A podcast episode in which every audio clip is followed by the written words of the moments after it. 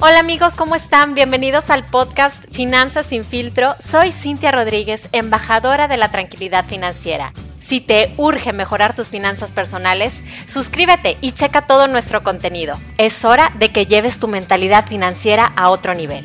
¿Estás listo? Comenzamos.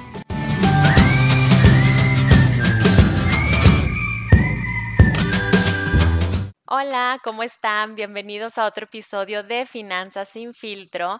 Primero, discúlpenme por no haber subido episodios, ya tengo dos jueves que no eh, había podido subir. La verdad es que tuve unos eventos, estuve dando unos talleres y estuve muy, muy ocupada. Estoy súper contenta de retomar otra vez el podcast y bueno, me di cuenta en estos eventos que sí, o sea, es importante que sigamos hablando de educación financiera, tanto a los jóvenes como a los adultos. Me di cuenta que les hace falta y aparte quieren saber más. Entonces, eh, espero que por favor, si están escuchando esto, terminen eh, este episodio y compartan. Compartan porque hay personas que de verdad están pidiendo que los ayuden con, con sus finanzas personales.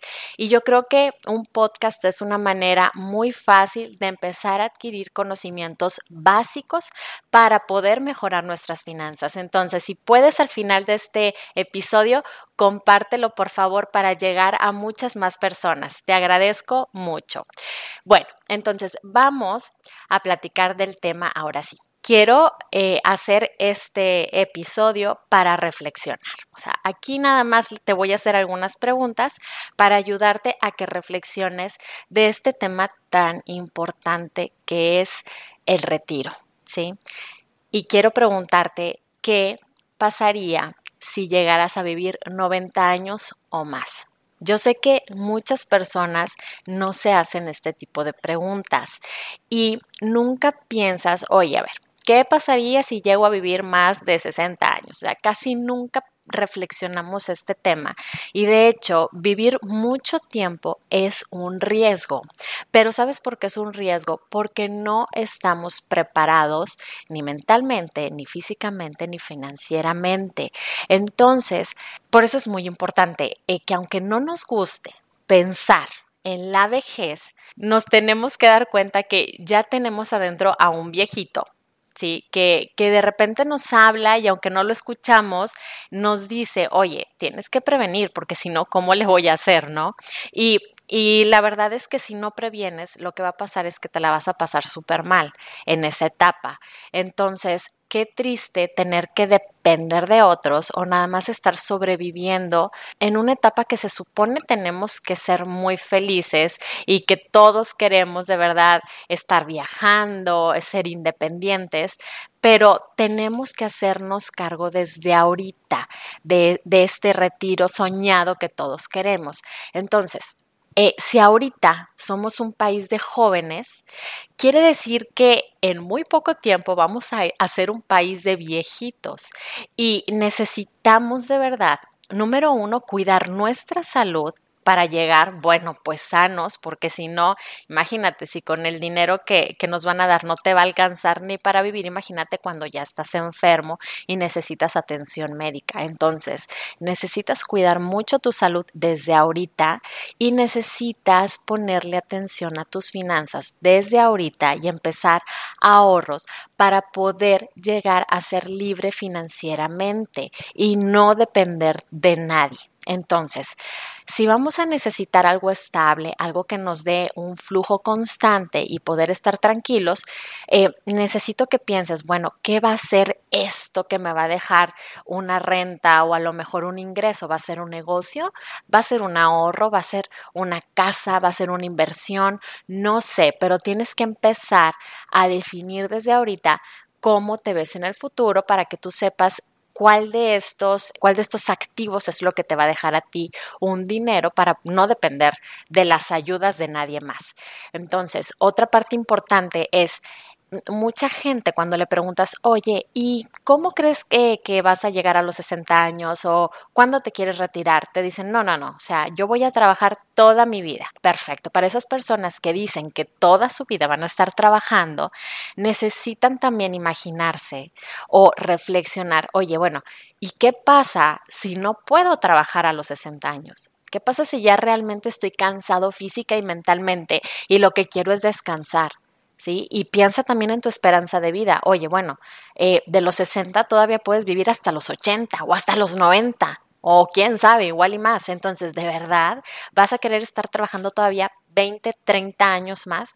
Entonces, esta parte yo creo que eh, en vez de sacarle la vuelta a la pregunta de, oye, ya te estás preparando para tu retiro, no, no, no le saques la vuelta con, esa respuesta de, no, toda mi vida quiero trabajar. Mejor de verdad, haz un plan. Y si a tus 60 quieres seguir trabajando, felicidades, sigue trabajando porque a lo mejor es algo que te gusta y que te apasiona, pero no es porque tienes que trabajar, porque si no, no puedes vivir. Es porque quieres, ¿verdad? Y tú como quiera ya tienes tu ahorro, tu inversión, que te va a permitir una estabilidad financiera. Entonces, yo lo que quiero hacer ahorita es hacerte cinco preguntas que tú puedas reflexionar. O sea, inclusive te recomiendo que las apuntes, apunte estas preguntas para que en un eh, espacio, digo que yo espero que este ahorita, ya que estamos hablando de esto, sea el espacio en donde puedas empezar a imaginarte y a crear un plan para el futuro.